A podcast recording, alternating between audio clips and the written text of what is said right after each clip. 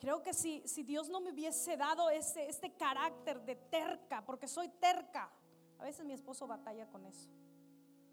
Él se los puede decir. A veces soy muy terca. No me muevo hasta que no sucede. Pero ese, ese carácter que Dios te da, Dios también lo usa para su gloria, ¿sabías? Así es de que a veces le estás diciendo, Dios, cámbiame este carácter. Y el Señor te está diciendo, yo te quiero usar. Acuérdate de Pedro. Pedro era un hombre tremendo, un carácter terrible que tenía. Se levantaba oliendo a pescado y se dormía oliendo a pescado. O sea, no tenía, él no era un hombre culto. A veces, ¿cuántas veces nosotros queremos parecernos a alguien? Dígale a alguien ahí, tú no te parezcas a nadie, eres único, eres única. La manera tuya de hablar es única. La manera tuya de expresarte es única. La manera que tú tienes hasta de caminar es única. Vaya conmigo, por favor, a Génesis 24. Ya lo tiene ahí. Vámonos allá a ver el verso 12. Y dice la palabra así, la preciosa palabra del Señor. El, el verso 10. Y el criado tomó diez camellos de los camellos de su señor y se fue tomando toda clase de regalos escogidos de su Señor y puesto en camino llegó a Mesopotamia, a la ciudad de Nacor, e hizo arrodillar los camellos fuera de la ciudad junto a un pozo de agua a la hora de la tarde y a la hora que salen las doncellas por agua. Y dijo oh Jehová, Dios de mi Señor Abraham, dame, te ruego, el tener hoy buen encuentro y haz misericordia con mi Señor Abraham. Y aquí yo estoy junto a la fuente de agua y las hijas de los varones de esta ciudad salen por agua. Sea pues que la doncella a quien yo dijere, baja tu cántaro, te ruego, para que yo beba. Y ella respondiere, bebe. Y también daré de beber a tus camellos que sea esta la que tú has destinado para tu siervo Isaac. Y en esto conoceré que habrás hecho misericordia con mi Señor. Dígale, Señor, háblame. Levanta ahí sus manos, Padre, en el nombre de Jesús. Habla mi corazón. Háblame, Señor. Háblame en esta tarde, Señor. Que todas las excusas que yo a veces pongo para servirte se derrumben en esta tarde, Señor. Que todo lo que yo digo, estoy cansado a veces. Señor, venga tu palabra a refrescarnos en el nombre de Jesús. La iglesia dice, amén.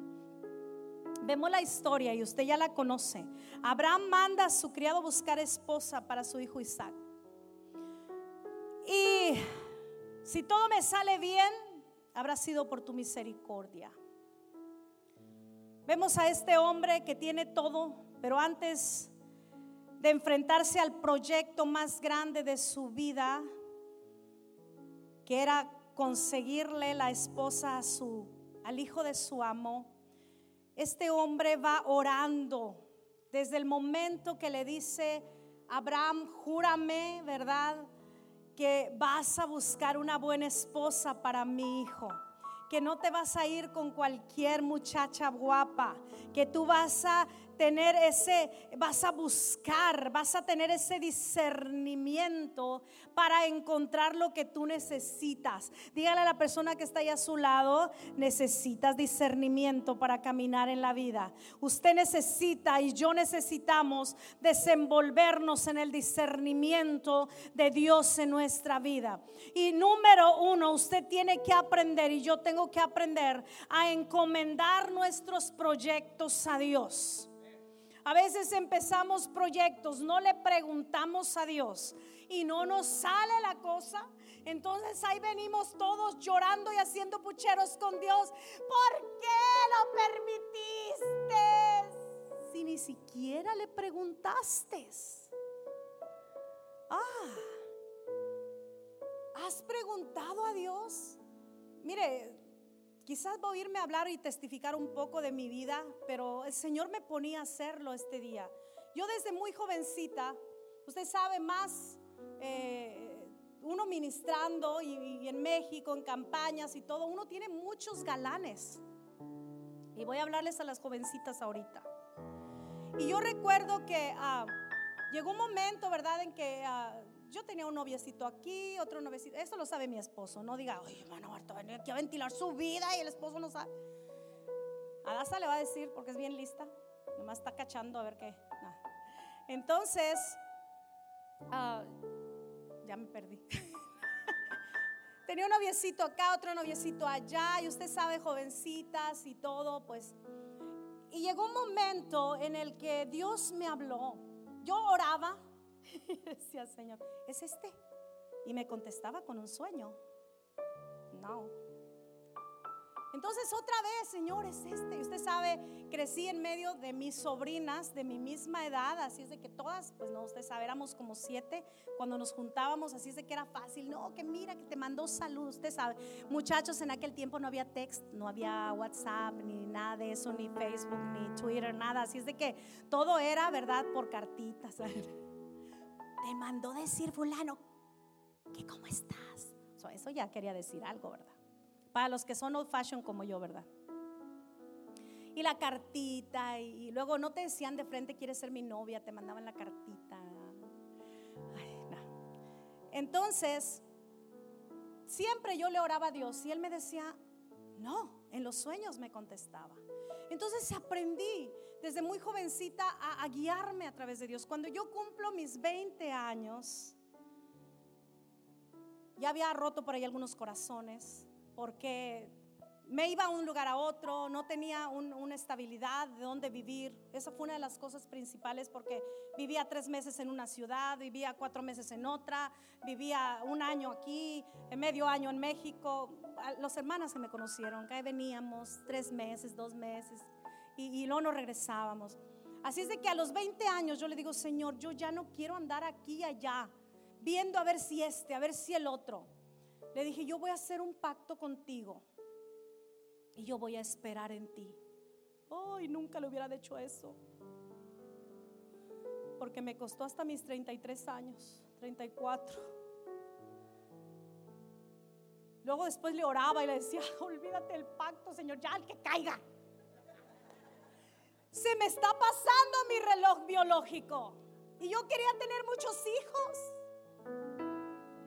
Y le oraba a Dios. Y se ríe la iglesia cuando les cuento, porque digo que yo le oraba a Dios por un esposo y no me contestaba. Le pedía un carro y me lo daba. Y, le pedía otra cosa y me lo daba. Todo me daba, menos el esposo. Así es de que los 33 años yo voy a mi recámara después de mucho orar y decirle, ¿sabes qué? Ya olvídate. Si no quieres darme esposo, ya no me des. Ya no voy a orar, ya no voy a pedir. Y fue cuando Él contestó mi oración. En una manera sobrenatural. El matrimonio de mi esposo y mío fue algo de Dios en todas las áreas. Porque ni siquiera nos conocíamos personalmente. Bueno, eso se lo dejo para otro día. Pero le estoy hablando de la buscar, de encomendar tu vida a Dios. Tu luz debe de brillar afuera el lunes, el martes, el miércoles, toda la semana. Es ahí donde la gracia y el favor de Dios te hace brillar.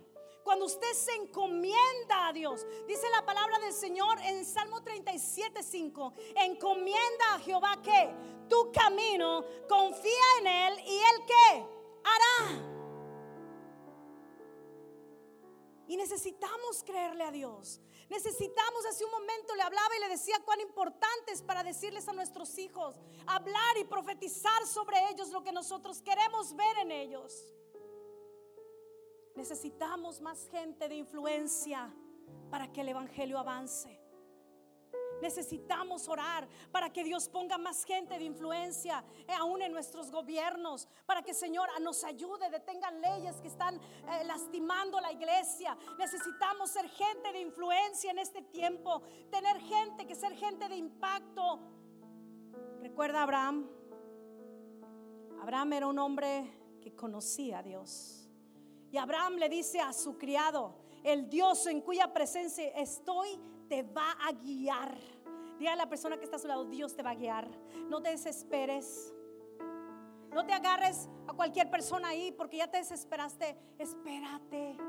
Dios te va a guiar. Dios te va a dirigir. Dios va a traer a tu vida lo que tú necesitas. Y hay algo precioso que él hizo. Abraham le dice, el Dios en cuya presencia estoy te guiará.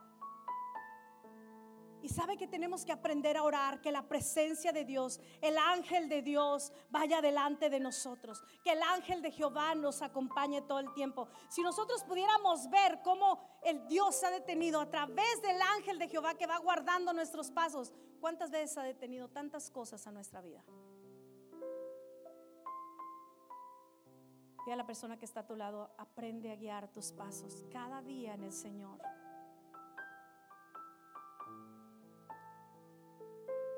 Necesitamos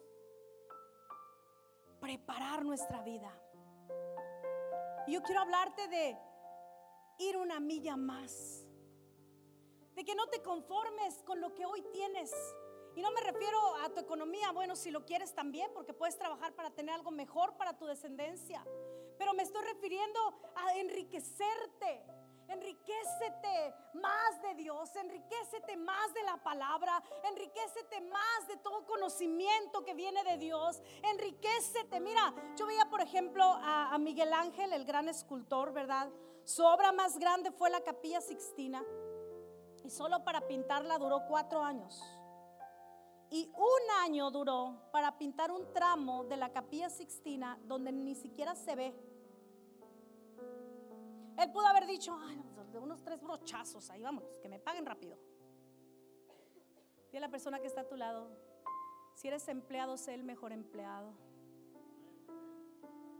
Si eres esposo, sé el mejor esposo. Si eres esposa, madre, sé la mejor. Ve una milla más extiéndete una milla extra. En este tiempo la gente se ha acomodado tanto. Y me refiero a acomodarse, a estar, ah, no, así estoy bien, no, que alguien más ore por mí. Esfuérzate y levántate y ora por ti. Ora por tu casa, ora por los tuyos. No esperes que alguien más lo haga. ¿Cuánta gente envía a la televisión, a la radio, tantas peticiones a través de Facebook, a través de, ore por esto? ¿Y cuántos años tienes de cristiano? No, pues 20. Pues papacito, mamacita, levántese y ore usted por su casa. Pelee usted por sus hijos hábleles, profetíceles, decláreles. Vaya una milla más. Abraham pudo haber dicho, no, pues es la decisión de mi hijo que se tome cualquiera de aquí. No le dijo que sea guapa, que tenga 90, 60, 90, no. No, no. Él le dijo, te vas a esforzar, te vas a llevar camellos, vas a llevar regalos y te vas a ir a buscarme una esposa para mi hijo. No podemos como iglesia conformarnos con cualquier cosa. Tenemos que ir más allá. Tenemos que esforzarnos más. Tenemos que aprender más. Tenemos que leer más. Tenemos que orar más. Aleluya. Hay gente que con un solo talento hace cosas extraordinarias. Con un solo talento. ¿Cuántos tienes? Dile a la persona que está a tu lado. ¿Cuántos tienes? ¿Cuántos has trabajado? ¿Cuántos has trabajado? Ah, pues es que nadie sabe. Pues si nadie sabe, tienes que sacarlo. A mí de nada me sirve saber que Estrellita puede servir a Dios y cantarle si no la subo conmigo. Usted no sabe al principio cómo nos, hija, no te desentones, o hija, esto, lo otro, o, en un evento grande. Ahora ya me dicen, hermana, este, como para cuándo Estrellita ya podrá viajar sola.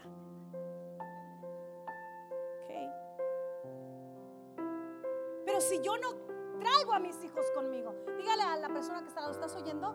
Tienes que llevar tus hijos contigo. Ah, no importa que se duerman en la iglesia. Yo también tengo niñas. Niña, ¿qué dijo el sermón? Parece que no, pero aprenden. Parece que no, pero, pero crecen. Parece que no, pero ellos van corriendo y siguiendo nuestros pasos y van a ser más de lo que nosotros hicimos, como oraba nuestro pastor esta, esta tarde. Si tienes solo un talento, Dile a Dios, dame gracia para este talento. Y solo te pido que le pidas al ángel del Señor que dirija mis caminos. Usar tu don natural con el don celestial hace una bomba. El don que Dios te ha dado es para glorificar a Dios. ¿Está oyendo? Y que lo hagas con excelencia. A Dios le llama la atención cuando alguien está ahí, ahí, sí Señor, yo quiero, sí Señor, a mí dame, sí Señor, yo te voy a servir, Padre, no importa, a veces tengo que agarrar la escoba, a veces usted no me ve toda llena de tierra y en la carpa, barre, barre, barre, y el siguiente día estoy predicándole a 500, 600 mujeres. Sé dónde estoy, sé quién soy. No somos artistas, discúlpeme, no lo somos, somos siervos. Y, los hemos, y lo hemos sido siempre. Caminar en humildad no significa que no seas excelente. ¿Sabe por qué Adasa no cantó el domingo? Porque no ensayó. Y decía, mamá, si me subo. ¿No ensayaste, hija? Disciplina ayer se puso lista. Dijo, ahora sí voy a ensayar. No sabe todavía todo el canto, pero aquí estuvo. Porque las cosas no se hacen al y se va. Díganle a la persona que está a su lado, no haga las cosas al y se va. Como decimos allá en nuestro país. Ay se va. Es para Dios. Cinco minutos antes del culto. Al cabo es para Dios. Diez minutos después de que empezó el culto. Al cabo es para Dios. Llegue 10 minutos a su trabajo todos los días y verá cómo le va. Ay, pastor, no, no les voy a pegar. Sé excelente. ¿Sabe? Nosotros llegamos a la carpa. Yo le puedo hablar, le dije, me voy a ir quizás mucho. Llegamos a la carpa. Yo me arreglo como si fuera a ministrar donde hay 10 mil personas. Y los que han ido pueden decirlo. Ay, la carpa. Ay, como caiga. Voy a ver a mí. Dios. ¿Se acuerda que le dije hace rato que todo es preparación? No solamente la preparación intelectual, espiritual, todo, todo tiene que ver en la excelencia. Oh, yo me arreglo porque yo no sé si ese día va a llegar el presidente de la ciudad a escuchar el sermón. Siempre he tenido esa visión. Y hace poco nos dijeron que uno de los policías más grandes del estado quiere llegar a la carpa. Wow. Usted tiene que vivir como si ya estuviera. Oh, no, hasta que tenga la iglesia grande y bonita que no me atierre. Entonces, no. Dice Dios, ah, sí, mira nomás. Excelencia. Excelencia, iglesia. Mira, hace poco, hace de un poco tiempo, el año pasado me invitaron a ministrar en FINEC. FINEC es una asociación de hombres y mujeres de negocios. Su único objetivo es hablar del amor de Cristo. No se meten con denominaciones, no se meten con nada más. Y en un principio para mí me causó un cierto, porque es la primera vez que yo ministro fuera de una, de una denominación o de una iglesia. Y yo le dije, Señor, ¿qué hago? Y me dijo el Señor, ¿qué esperas? Esta gente se va, va a juntar 800 mujeres para oírte. Ok, Señor. Me sentía bien incómoda. Yo le comentaba al pastor, porque es la primera vez que me dicen, ya tenemos su hotel listo de cinco estrellas, le vamos a pagar tanto, si está bien o quiere más. Nunca en la vida me había pasado eso. Menos que me dijeran, le vamos a pagar. Yo, Dios mío, dígame que es una ofrenda, no me diga que es un pago. ¿O quiere más? Es que la oímos. Ni siquiera me habían visto personalmente. La oímos cantar por Facebook y queremos que vengas a dirigirnos la alabanza. Y yo me hacía así chiquita porque la gente llega, hermano, con sus trajes, es pura gente de negocios, con sus trajes, la gente, las mujeres con, pero lo mejor que tienen pero esta gente cuando comencé a cantar comenzaron a llorar, comenzaron a sentir la gloria de Dios y ahí no ha parado. Me decían este año queremos que estés en la nacional de los hombres y mujeres de negocios. Usted tiene que vivir con excelencia hoy por lo que va a haber mañana. Usted cante hoy como si fuera a cantar en el Super Bowl mañana.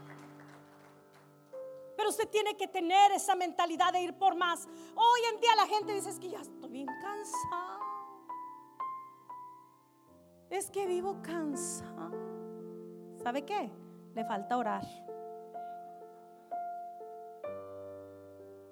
Ay, es que estoy estresado. Le falta orar. Porque el cristiano ferviente vive listo para todo en todo tiempo. El cristiano fervoroso está listo para agarrar las oportunidades de Dios. Porque pueden ser una en la vida. Pueden ser una. Y Dios te prueba. Puedes ir más arriba. Dios te prueba. Puedes ir más allá. Y de ti depende si estás preparado o no. Prepárate hoy como si mañana fueras a, a ministrar o a predicar o a, o a enseñar a miles. Pero tiene que comenzar aquí y aquí, en el corazón. Llegó el, el- el criado y, y, y- bre a la muchacha. Llegó al pozo. Él no oró diciendo trae la más guapa, la más bonita. Él oró para que la mujer que llegara fuera una mujer de virtud. Y le voy a pedir que me dé agua. Y mira, a veces pensamos que ha aprovechado, no. Porque no solamente a mí me va a dar agua, sino que a todos mis camellos.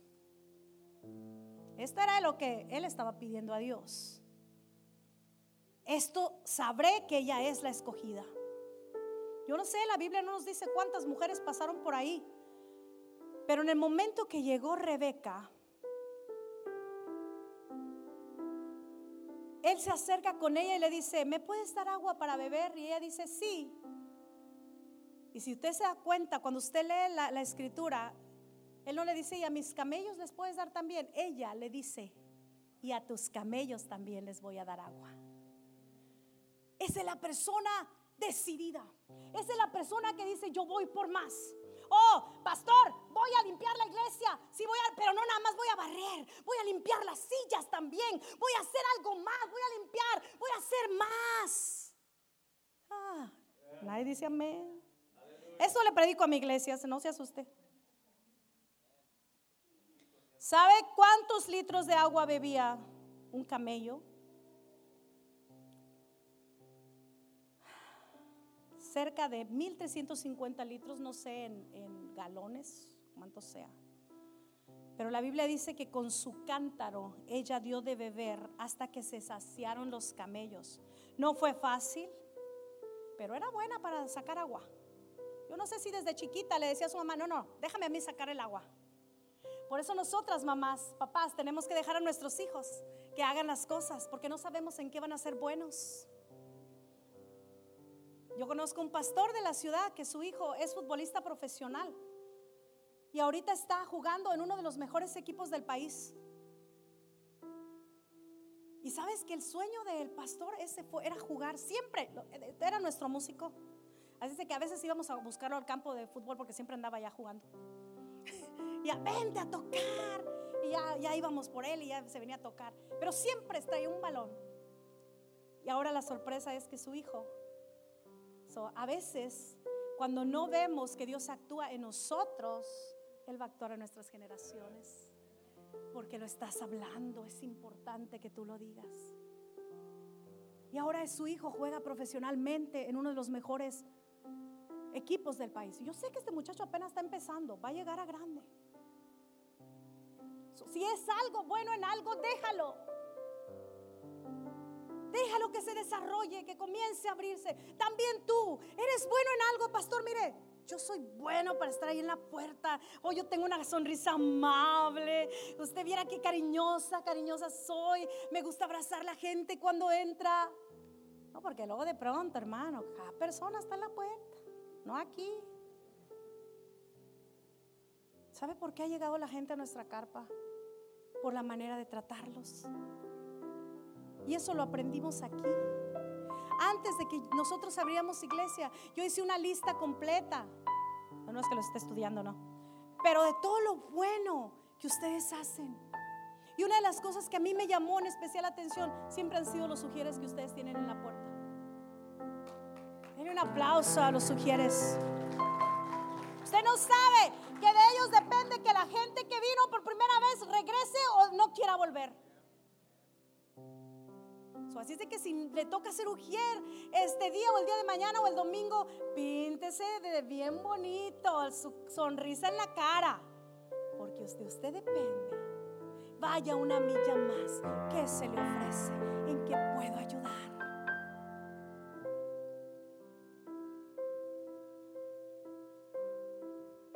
presencia de Dios trae la gente en medio de nosotros, pero cuando nosotros vamos una milla más.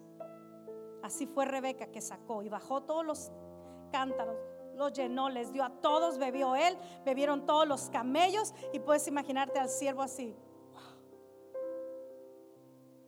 Es esta, es esta, es esta, no cabe duda.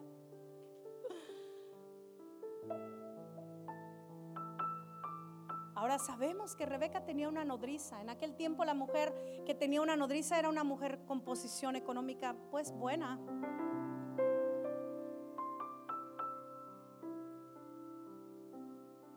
Llega el, varón de Dios y le dice, ¿sabes qué?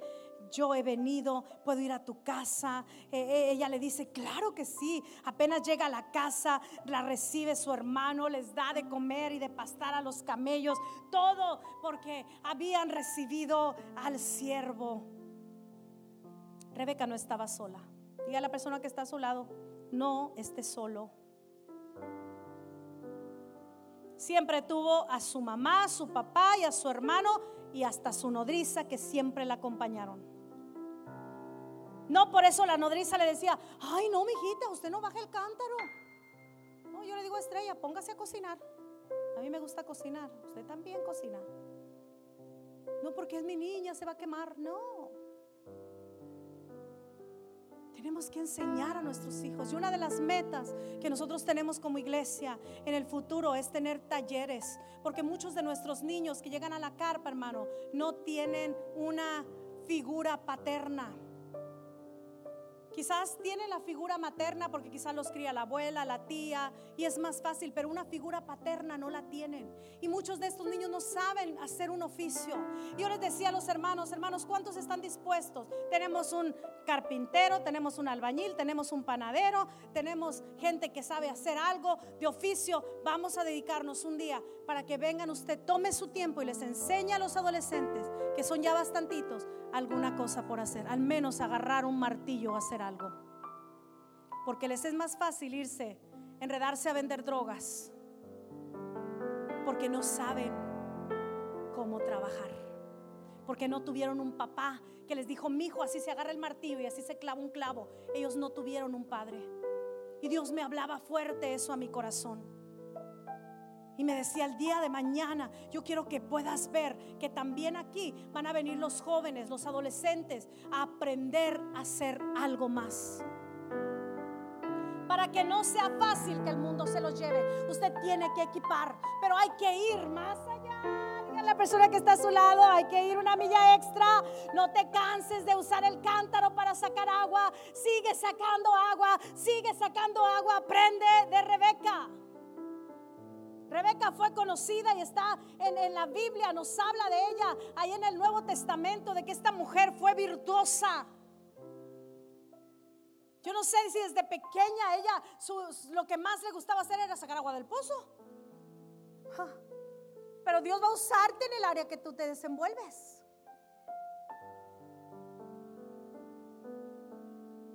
Yo no sé coser ropa, sé cantar y sé cocinar pero hay alguien más que lo sabe hacer.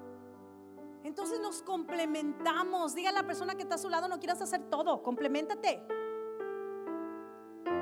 Porque yo veo gente, pastores cansados haciendo de todo. El pastor es el que barre la iglesia, es el que limpia el jardín, el pastor es el que recoge la gente, el pastor es el que ah, predica, canta, dirige, testifica y recoge ofrenda. ¿Dónde cree que están? Con un infarto que ya les dio. Cuide a su pastor. ¿Qué hay que hacer, pastor? ¿Qué necesita? ¿En qué le ayudo? Ay, Padre. Ya me están viendo así como que, ya bájese.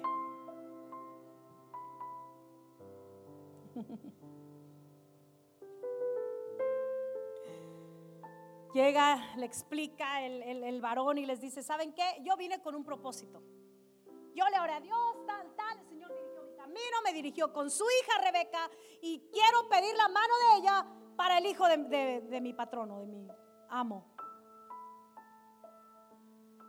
Y por ahí la mamá dice, no, pero es que déjanos tenerla unos días más para despedirla.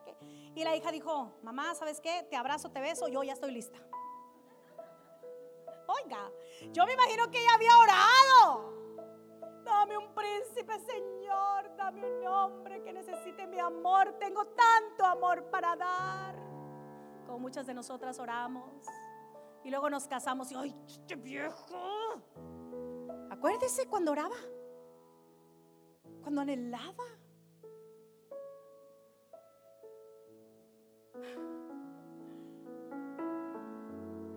Dice Rebeca, yo estoy lista. Alguien puede decir, yo estoy listo, Señor. Yo estoy listo. Y si no estoy listo, rápido me arreglo, Señor. Lo que he hecho. Y dice la madre, ay, pero es que quédate, hijita. No, mamá. Ya, es ahora o nunca. ¿Y qué tal que se va a buscar otra? Porque no quise. Yo no quiero que Dios me diga, oh Marta, cuando llegues al cielo, mira todos estos regalos que tenía para ti, pero como no estabas lista. ¿Cuánta gente? Dios te llama y te habla y esto, no, pues voy a orar unos tres años más. Hello, Dios va a buscar a alguien más.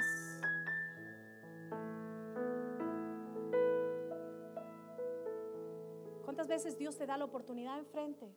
Te la pone, te la claro, te la pone la oportunidad del Señor ahí. Tú dices, ah, pues es que voy a pedir este, unas cinco veces más, otros diez años. Se va. Dios va a decir, ¿sabes qué, hijo? Sigue orando. Voy a buscar a alguien más decidido. A mí mismo me decía Dios, tienes que ser valiente. Tú vas a hablar de mí ante esta gente de negocios. Y yo le decía, Señor, pero si vieran que soy la aterrada de la carpa. Dice, ¿qué te pasa? Tienes mi presencia. Mírate quién eres. Mírate quién eres. Mira la palabra que tienes en tu boca. Mira lo que tienes para dar. Mira la unción que habita en ti. No la estés desperdiciando. Usa esa unción y úsala para bien. Hay algo que puedes dar en tus ojos, en tu boca, que puedes dar con tus manos, que puedes ir con tus pies a llegar y llevar una palabra. Hay vida en nosotros. Tengo una amiga que fueron las primeras personas con las que conocí aquí en el área. ellos son americanos, con ellos aprendí lo poquito de inglés que sé. Y estaba con ellos y me dice ella, eh, tienen un lugar, una iglesia pequeña, y los conozco hace años.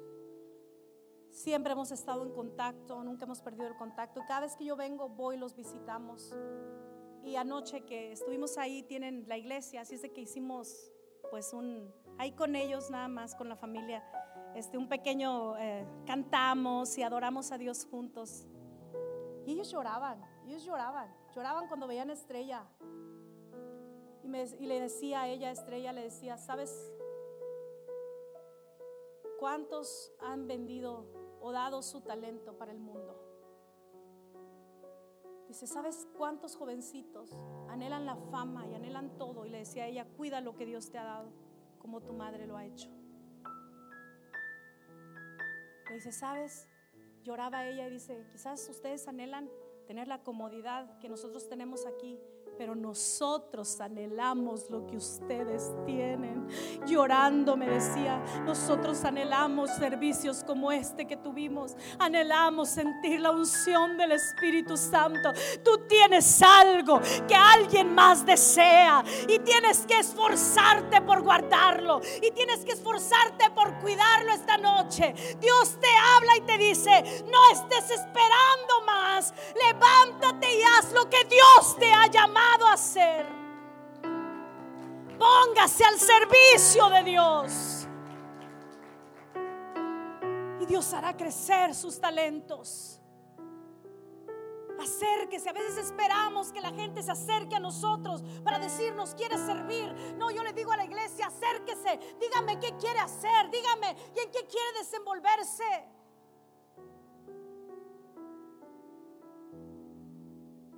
Pero no quiero que te quedes ahí sentado 10 años, 5 años solamente mirando. Tú puedes ir, puedes abrir tu casa para una célula. Si puedes manejar la ven para traer los instrumentos. O si puedes ayudar con los niños. O quizás puedes venir a hacer el almuerzo. O quizás puedes hacer algo. Ya estás haciendo algo. Y cuando tú comienzas, oh gloria, a hacer algo, aunque sea en lo pequeño, Dios te va a llevar a lo grande. Cada vez que ellos sirven un plato a los niños, les digo, tú no sabes si le estás sirviendo un plato quizás al futuro presidente del país. Tú no sabes si ese niño que hoy es pequeño y que quizás es indefenso, el día de mañana vaya a ser un gran hombre. Tú no sabes el camino que estás abriendo. Tú no sabes a qué generación estás sirviendo. Pero Dios sí lo sabe. Y Rebeca lo supo. Ella supo discernir. Si hubiera sido de las chicas de hoy, hubiera dicho, ah, no, no. Si yo nomás vengo por mi cántaro. Ah, saca tú. Ay, padre, allá en México, aquí no. Pero ella fue más allá. Se esforzó, dio lo mejor que tenía. Usted tiene que darle lo mejor que tiene a Dios cada servicio. Usted no sabe si ese día Dios va a mirarlo y va a derramar su bendición y en este momento lo va a sanar con un simple canto que usted le esté dando. Usted no sabe si la puerta que se cerró se va a comenzar a abrir porque usted está yendo más allá. Póngase de pie, iglesia. Póngase de pie. Aleluya. Oh, esta tarde es una tarde en la cual el Señor va a traer cosas extraordinarias en nuestra vida. Oh, yo nunca, siempre le digo a la iglesia, nunca minimice un servicio entre semana, nunca minimice un servicio de célula, nunca minimice un servicio o alguien que usted le hable, porque usted no sabe si esa persona va a hacer cosas extraordinarias y un día se va a acordar. Yo le digo a nuestro hermano Pepe, que es el que hace el pan, le digo, hermano, usted un día va a escuchar porque Dios le va a permitir oír de estos niños cuando sean grandes, cuando vengan a, usted y lo abracen y le digan gracias por levantarte temprano para hacer un pan para mí cuando yo más lo necesité. No se canse de hacer el bien porque a su tiempo vamos a cegar si no desmayamos, dice su palabra. Levante sus manos, Espíritu Santo, tú estás aquí. Tú estás aquí, tú estás aquí, tú estás aquí, tú estás aquí, Señor. Aleluya. Mientras Estrellita nos canta ese canto de Yeshua y ustedes se ha pasado.